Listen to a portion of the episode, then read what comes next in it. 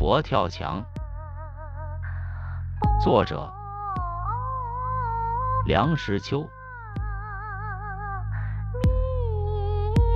佛跳墙的名字好怪，何物美味竟能引得我佛失去定力，跳过墙去品尝？我来台湾以前没听说过这一道菜。读者文摘，一九八三年七月份中文版银载可颇的一篇短文《佛跳墙》。据他说，佛跳墙那东西说来真罪过，全是荤的，又是猪脚，又是鸡，又是海参、蹄筋，炖成一大锅。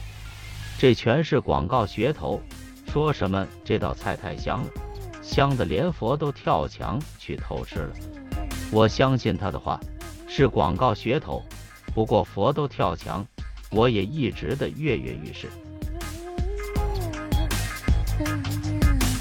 同一年三月七日，《青年战士报》有一位郑木金先生写过一篇由画家杨三郎祖传菜铭文一谈，佛跳墙耐人寻味。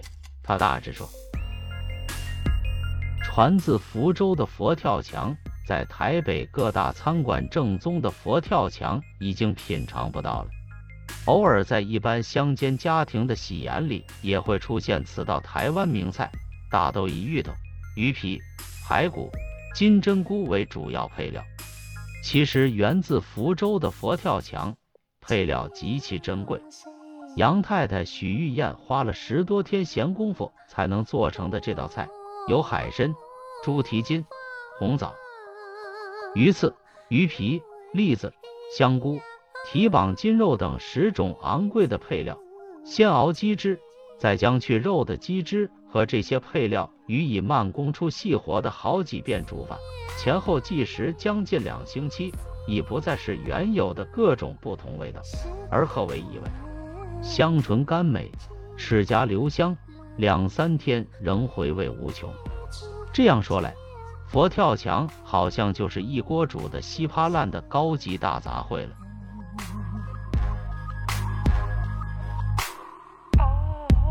北方流行的一个笑话：出家人吃斋如素，也有老和尚忍耐不住想吃荤腥，暗中买了猪肉运入僧房，乘大众入睡之后，那肉于府中取佛堂燃圣之蜡烛头一罐，轮番点燃蜡烛头于府下烧之，恐香气外溢，乃密封其府使不透气。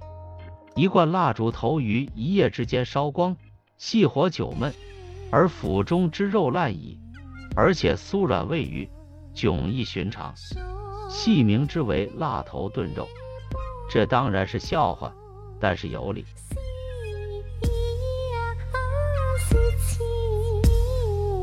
我没有方外的朋友，也没吃过辣头炖肉，但是我吃过坛子肉。坛子就是瓦钵，有盖，平常做出食物之用。坛子不须大。高半尺以内最宜。肉及佐料放在坛子里，不需加水，密封坛盖，文火慢炖，少加冰糖。抗战时在四川，冬日取暖多用炭盆，一颇适于做坛子肉。以坛制定盆中，烧一大盆钢炭，做坛子于炭火中而以恢复炭，使徐徐燃烧。约十小时后，炭味尽成尽，而坛子肉熟矣。纯用精肉，佐以葱姜，取其不失本味。如加配料以笋为最宜，因为笋不夺味。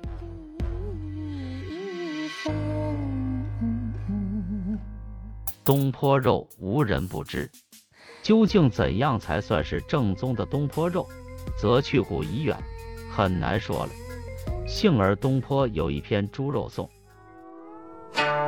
净洗当，少着水，柴头灶烟，焰不起。待他自熟莫催他，火候足时他自美。黄州好猪肉，价钱如泥土，贵者不肯食，贫者不解衣。早晨起来打两碗。保得自家君莫管。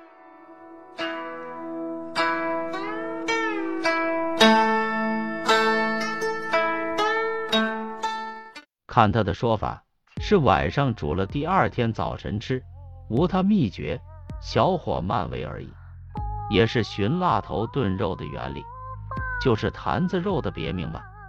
一日，唐四尧先生招于夫妇饮于其巷口一餐馆。云其佛跳墙值得一尝，乃欣然往。小罐上桌，揭开罐盖，热气腾腾，肉香触鼻。是否极得杨三郎先生家的家制故不敢说，但已颇使老饕满意。可惜该餐馆不久歇业了。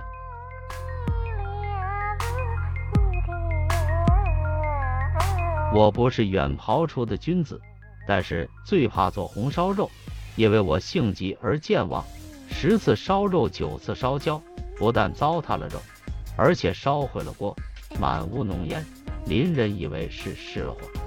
近有所谓电慢锅者，利用微弱电力，可以长时间的微煮肉类，对于老而且懒又没有记性的人颇为有用。曾是烹近似佛跳墙一类的红烧肉。很成功。